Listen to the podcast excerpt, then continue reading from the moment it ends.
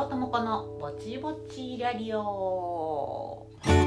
この番組は舞台映画音楽ダンスの話題を交えながらも特にうんちくを語ることもなく両友子がぼちぼちとしゃべるだけの聞き流し系ぼちぼち番組。ラジオに憧れるリャリオです。第116回。はい第116回2023年1月第1週目の放送です。はい2023年明けましておめでとうございます。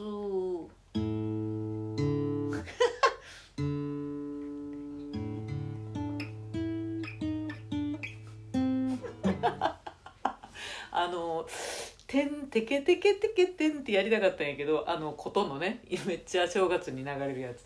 無理やな。はいそれはまた来年。はいということでね、えーやっていきたいと思います。2023年も始まりましたね。あのーこのね1個前の放送がなんと大晦日の配信だったということで、えー大晦日なんて誰がこのリャリを聞くんやってぼやいてたんですけど意外と聞いてくださいましたね。はいありがとうございます。はい。皆さんあの暮れの忙しい中あのことこと煮炊き物をしながらとかねあの大掃除をまだ残ってる掃除をしながらとかね、えー聞いていただいたんでしょうかね。ありがとうございます。嬉しかったでございますよ。はい、えー今年もねぼちぼちと、えー始めていきたいと思います思います。えーそうね今年のね、えー1月1日年明けっていうんですか？あのーその年末年始というテーマでね先週喋ったわけなんですけどそこでも言うてますけど本当にねあのいつも年明けって普通に迎える感じやとマジでやることが急になくなる 感じなんですけど。それが今年はまあいつもにも増して、えー年明けから例年になく何もすることなかったですね。そんなことなかったですか皆さん。まああのねあの久しぶりに、えー旅行なんて行かれましたとか、えー久しぶりにちゃんと年末年始帰省しましたとかねそういう方も、えー多くいらっしゃったのかなとは思うんですけどまあ私は年越しは普通に家でね、えーのんびりとするぞという計画だったのでなんやけどあの大晦日のさいつも楽しみにしている「えー笑ってはいけない」が今年なかったじゃないですか。で、まあ、いつも私はあれ一択で見てたいんですねダウンタウン好きなんで。ででも横でその格闘技を見たいっていう夫とチャンネル争いをしながらお互いこうコマーシャルになったらそっちを回すみたいなんで、えー年越しをするわけなんですけど、まあ、そのあの笑ってはいけないもなくほんで年を越しながらやる格闘技も今年なかったですよね。ちょっと早い時間に井岡戦がやってましたけどね。あのそんな感じやったんで本当にこう年を越しながら見るぞっていうテレビもなかったんで久しぶりにねあのちゃんと「紅白」見ました。ほんまに何年ぶりやろ？ちゃんと見たのマジでしばらく見てへんかったからちょいちょいねあのつまんでは見てたけどがっちり見ましたね「紅白」をね。楽しかったですね「紅白歌合戦ね」うん。いや驚くほど知らん人がいっぱい出てためっちゃおばちゃんやろ。20とかでギリギリやからなおばちゃん。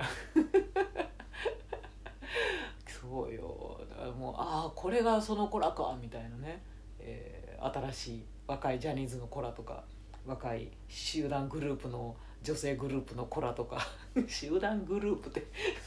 暴力グループみたいになってる。とかね。いや面白かったですね。たくさんのあの新しい才能というか、まあ、特に新しい才能を見出されて「紅白」で撮るわけないんだけど。おばちゃん初めましてやから「いやこの子才能あるわ」って「いやみんな知ってるっちゅうね」っていう。いやすごかったわ。あの藤井風くんすごいですねあの人ね。あの人はなんか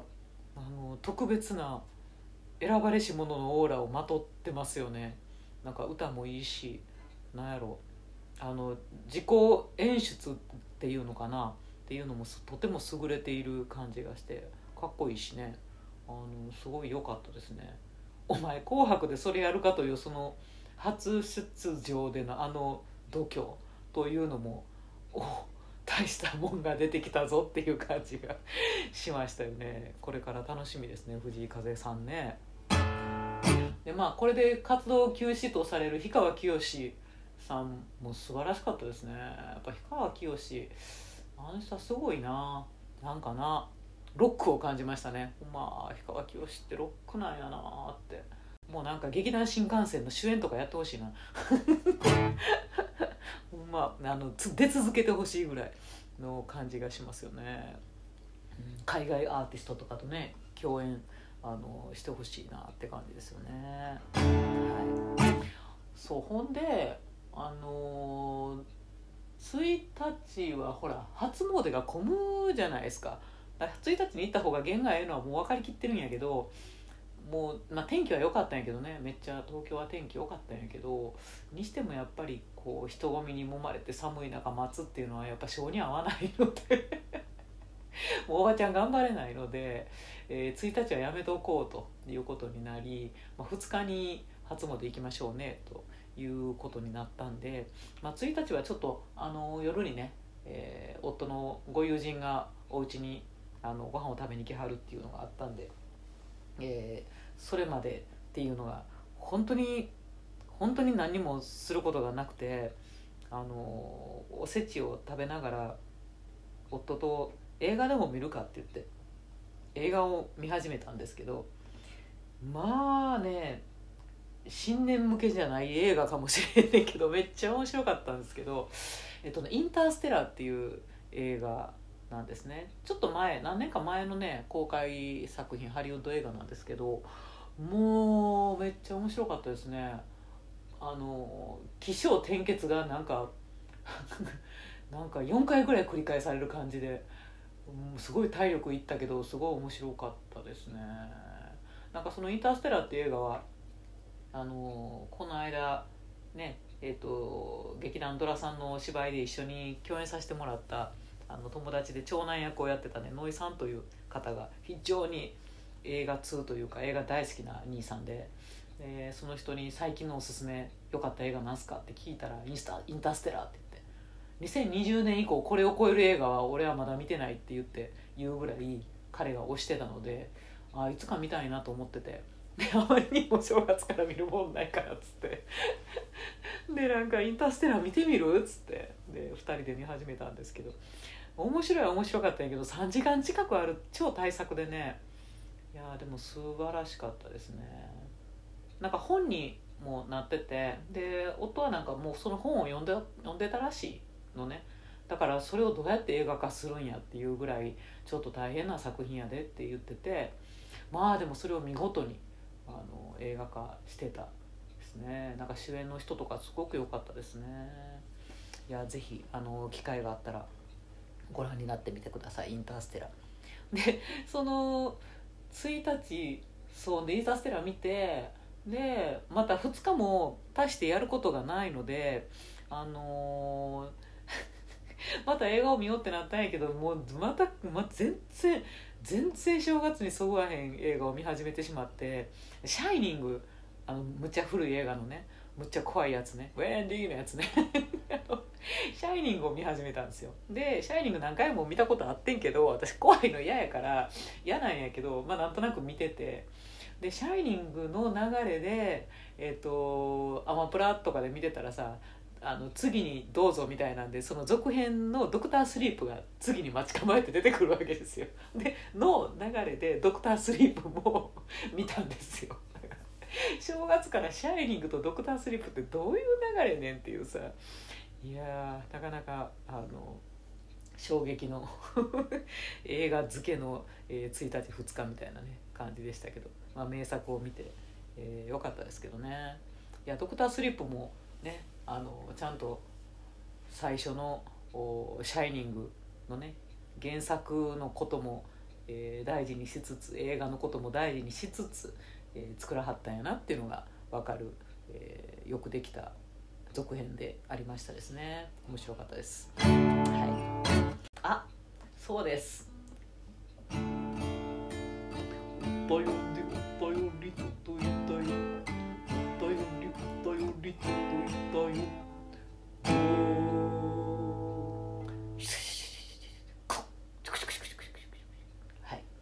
ぶりにお便りくんが お便りくんがお便りを届けてきてくれました。えっ、ー、と年末にね、まあ、お便りと言いますかあのツイッターにね書き込んでくださった、えー、リャリオリスナーの方ですね、えー、リャリオネームってわけでもないんですけどその方のツイッターネームが、えーと、刺繍パパさんという方で、えー、今年は、まあ、年末にねくださったんで、えー、今年はリャリオと出会い本当に本当にたくさんのお笑いをいただきました。来年も楽しみですというお声をいただきました。ありがとうございます。いやいや本当に。あのー、突然この書き込みをいただいたので本当にびっくりしまして。あのうわ。なんと聞いてくれてはる。しかもちゃんと聞いてくれてはるみたいな。非常に恐縮いたしましたですけどね。あの刺繍パパさん。あのパパさんなんやけど本当に刺繍がプロフェッショナルであのね刺繍の写真を自分がねされはったあの刺繍の写真をツイッターとかインスタとかに上げたはんねんけどむっちゃ素晴らしいんですよ。私手芸部なんで。手芸部なんであの刺繍はちょっと胸キュンなんですよね。いやちょっとマジで素敵。なんか本当に。あのね男性であんなこう繊細な刺繍をあの美しい刺繍をしはるんやなと思ってなかなかあの素敵な方やなと思っておりますが、えー、そんな嬉しいお便りをいただきました。ありがとうございます。でなんかなんで何で私を知ってそう聞くことにならはったんかなって思ったりしたんやけどなんかあのたどっていうことどうやらうちの兄貴のあの職場関係の方らしくてということなんですね。だからまさかの兄貴のあの同僚といいますかあのお仕事関係の方だったということでですね、えー、だから兄貴からでもあり、えー、刺繍パパさんからでもありなのかもしれないですけど、えーと、オープニングアクトリクエストを頂戴いたしましたので、えー、やってみたいと思います、えー、今週のトークテーマ。ちょっと待って。今週のトークテーマ。違う。今週のトークテーマ。両ともこのぼちぼちらによっては毎週一つテーマを決めてしゃべることにしております。テーマの頭文字あ行から和行の50音順で。両とも子がしゃべってみたいワードを選んで進める方式。今週は「は行」「はひふへほ」の「中から初。はい。あの歌舞伎役者のオープニングアクトをやってほしいという リクエストを頂戴しましたので、えーと、歌舞伎役者風なんですけど私の中にはこの今のオープニングアクトなモデルがいまして、えー、4代目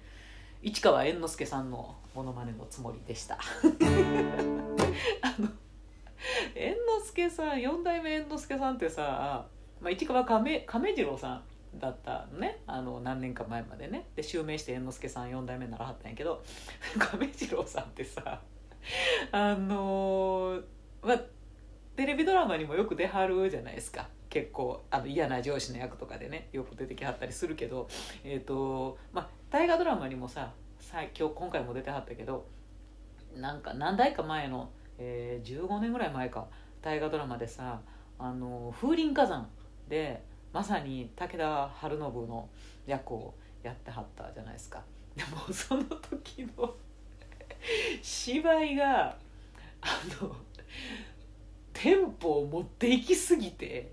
もう毎回出てくるたび都合って私笑ってもうてたんですけど。いや失礼なこと言ってすいません。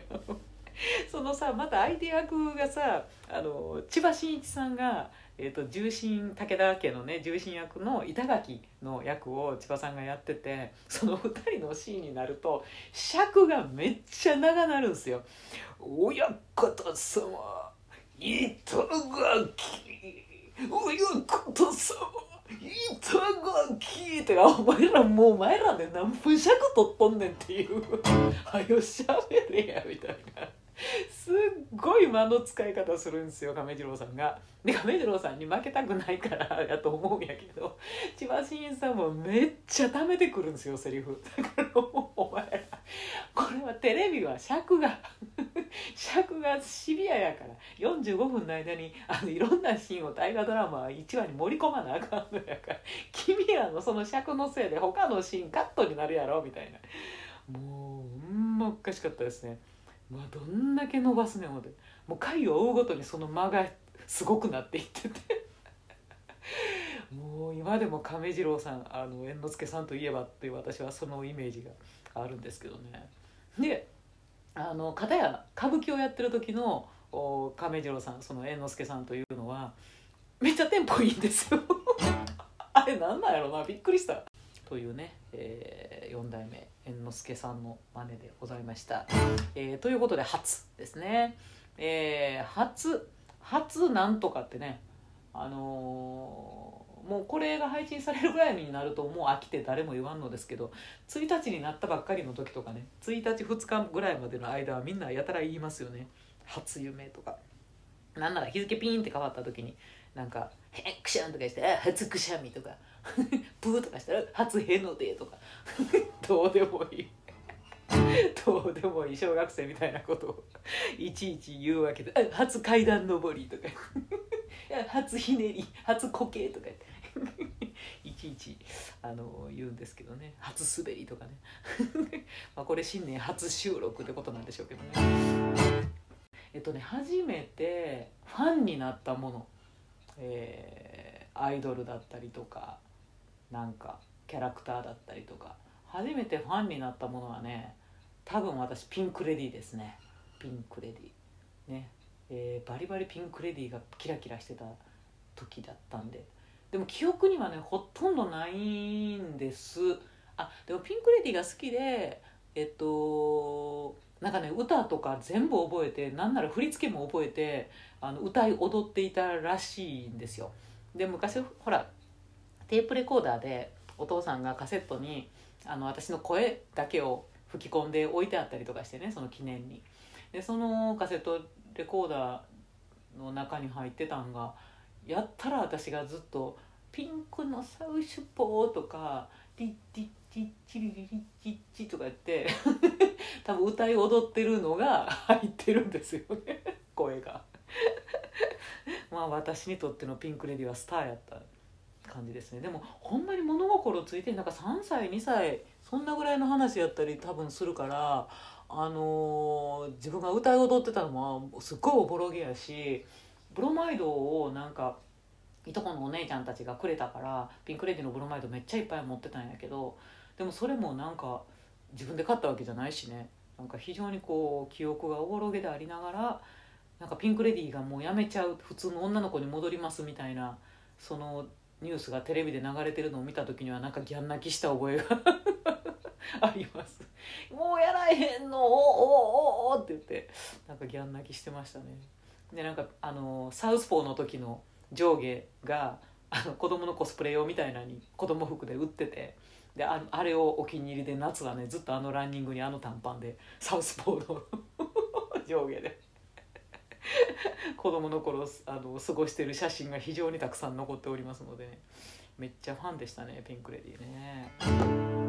ほんで初初レコード買ったやつ。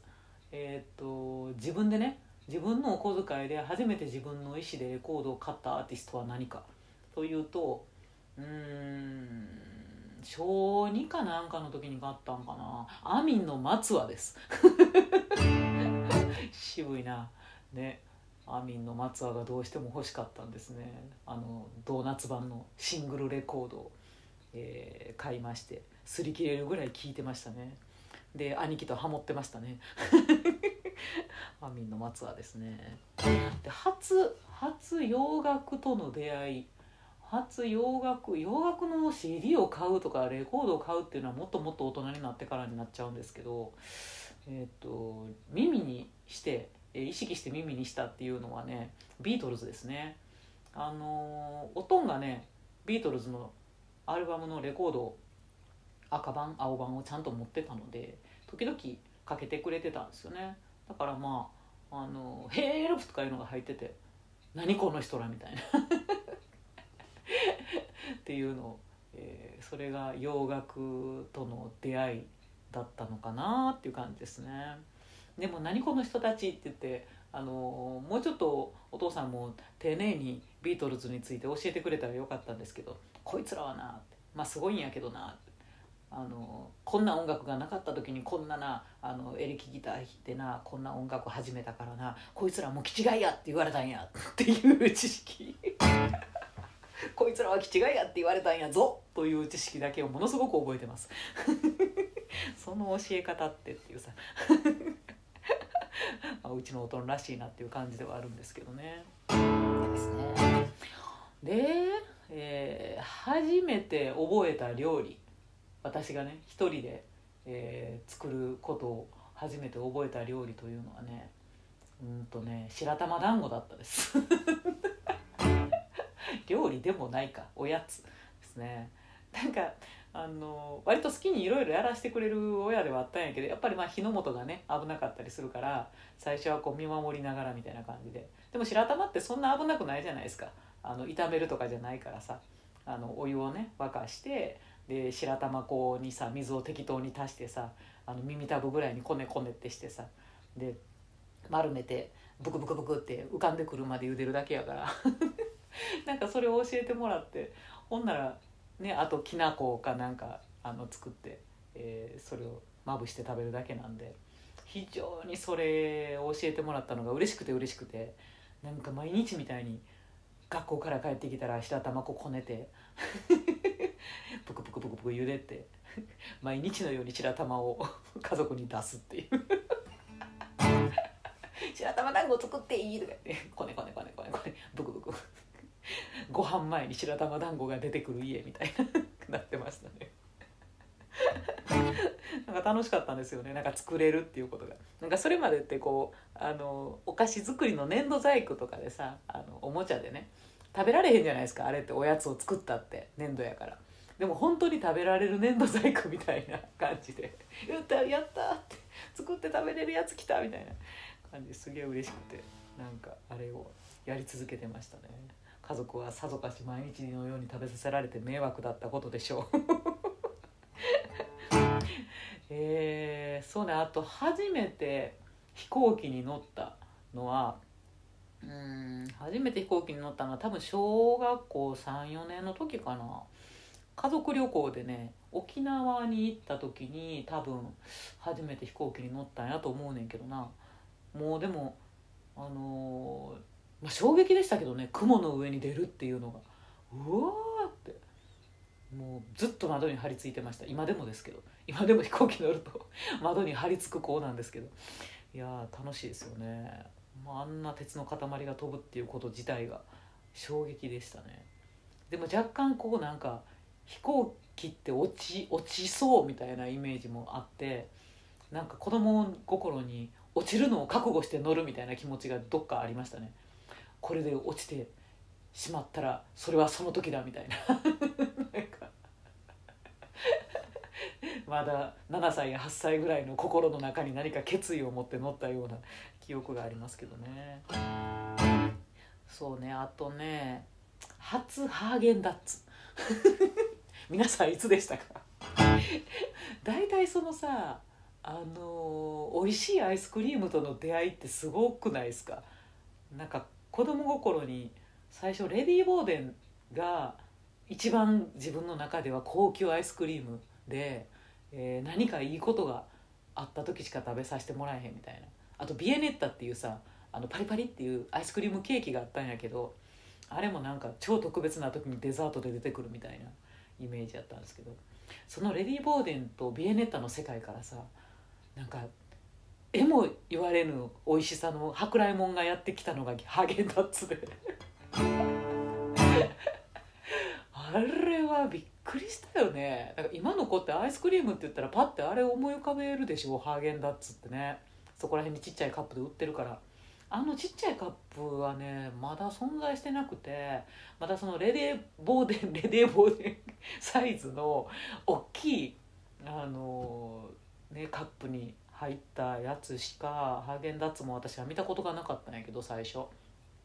それがね奈良には売ってへんかったんです最初ハーゲンダッツって。であの大阪にいとこのお姉ちゃんが働きに行ってて。でその大阪のお姉ちゃんが働いた帰りかなんかにあの百貨店に寄って、えー大阪でしか買えへんねんで」って言って、えーハーゲンダッツを買って帰ってきたのをあの遊びに行った時に食べさせてくれたんですよ。もうねなな 子供心に花の穴広がるって感じだった。多分小5か小6の時やったんかなと思うけどあのねただのバニラでもびっくりしたけどそのクッキークリームがあって何これって感じだった。でクッキークリームとマカデミアナッツもあったんですよ。お姉ちゃんが買ってきてくれたチョイスの中に。あれがほんまにびっくりする美味しくて。だから今でも私ハーゲンダッツ数ある、まあ、ラムレーズンとかも好きねんけど一番好きなはマカデミアナッツですねハーゲンダッツ。あれ美味しいわ。いかん。あれは延々前歯でカリカリカリカリって。前歯であのマカデミアナッツを噛みつぶしながら延々食べてしまう。あれびっくりした。もう大阪にしかない舶来もんなんやみたいな。だからそんな年に1回も食べれなかったですもんその時ハーゲンダッツ。もう31だけでも十分ごちそうやったのに。いやハーゲンダッツびっくりしたよね。皆さんはハーゲンダッツの驚きはいつ頃でしたでしょうか？ね。誰もが驚いたって言いますよね初ハーゲンダッツね。でえっとね初初試合。これ初試合。試合っていうとね、まあ、スポーツってことになるんやけど剣道剣道中学の時に剣道部やったけど剣道の初試合のことってあんまり覚えてへんくてな。公式戦のあんま覚えてへんわ。出たのは出たんやけど初試合がどうやったかとかシチュエーションも思い出せへんくて。覚えてんのはねあのテニス公式テニスを高校でね部活で入ったんやけどその公式テニスの高1の時の初公式試合がマジでコントみたいでひどかったん私。もうさもう顧問もさ考えろよって感じやねんけど、まあ、完全にテニス初心者でいきなりテニス部に入ったわけですよ。だから軟式テニスもくぐってへんしいきなり公式テニスを高校1年でポンって部活で入ったからテニスのルールも知らんのです。あのカウントなんぼで勝ちや負けやとかも知らんしえっと普通にこう、まあ、サーブをどこに入れたらポイントとかぐらいは分かってるけど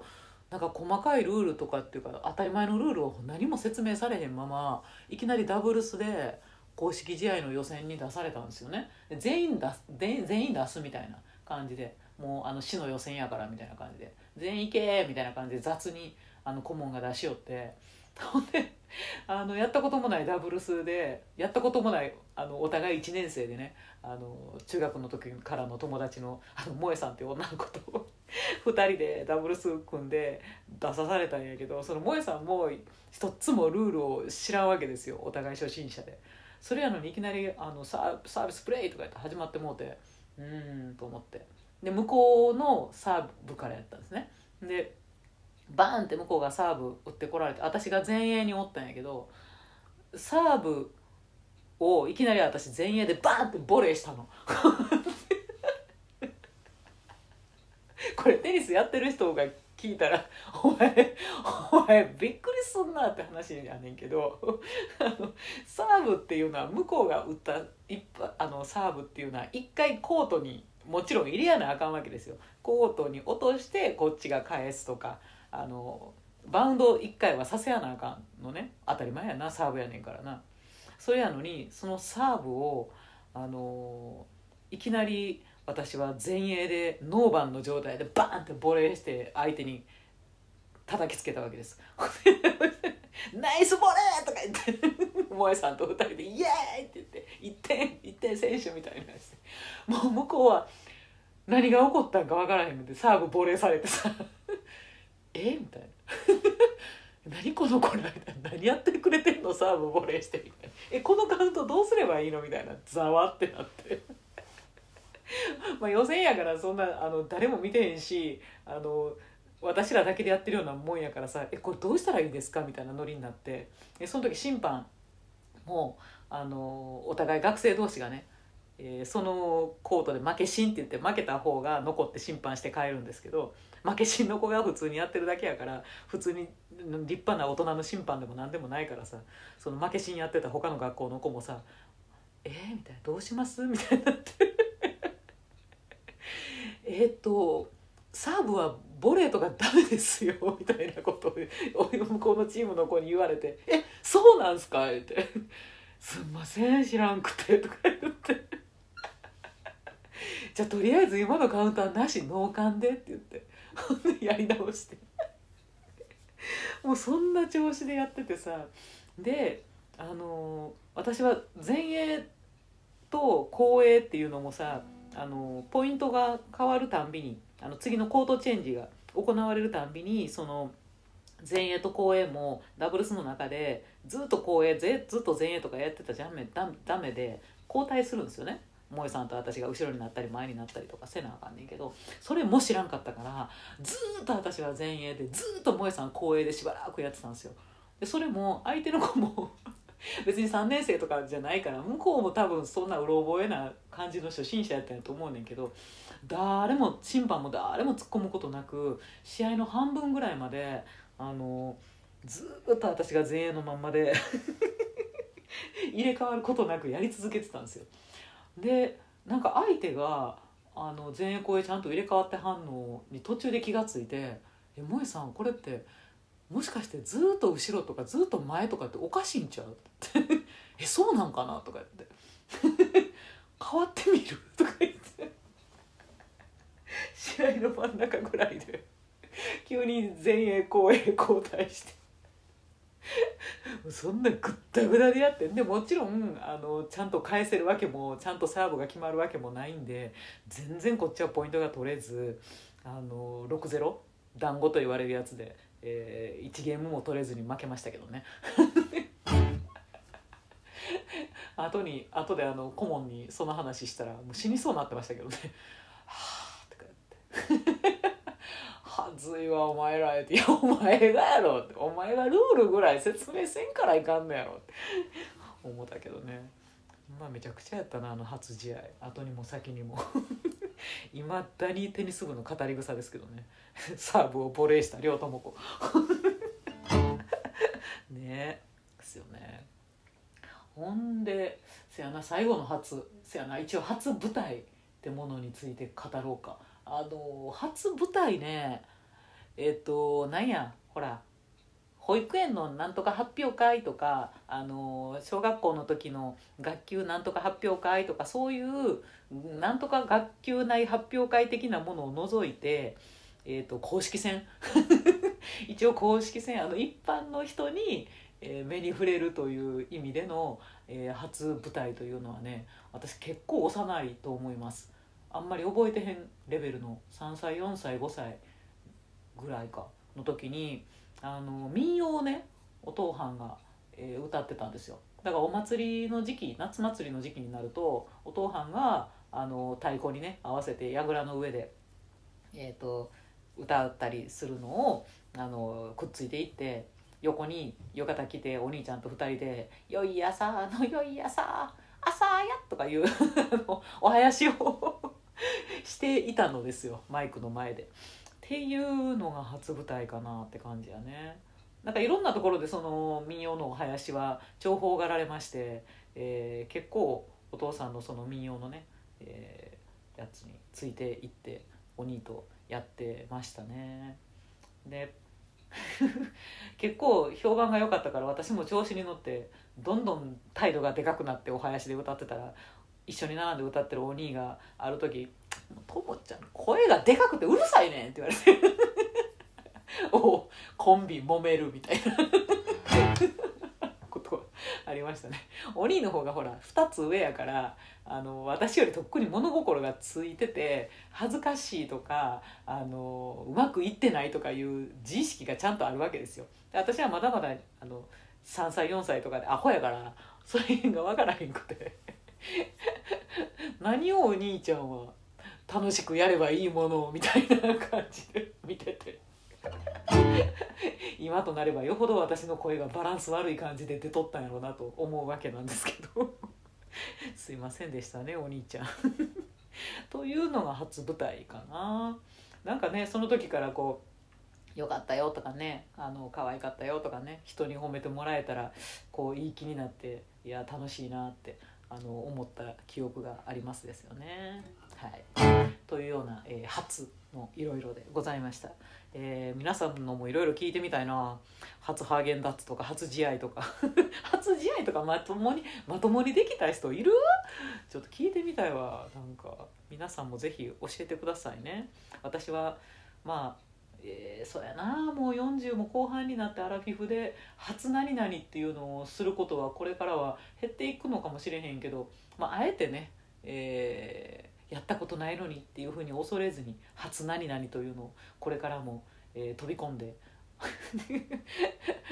ちゃんと教わってからでないとできないとか思わずにサーブをボレーする気持ちで。いやそれは習った方がいいな。あんま人に迷惑かけない程度に、えー挑戦をね、えーしていきたいなと思いますはい、えー次回ですね次回のトークテーマは「マミムメモ」になりますので、え珍しいということで喋ってみたいと思います。えー、ツイッターでは、ハッシュタグ、りょうともこ BBRR でつぶやいていただけたら嬉しいです。それでは皆様、良い1週間をお過ごしください。りょうともこでした。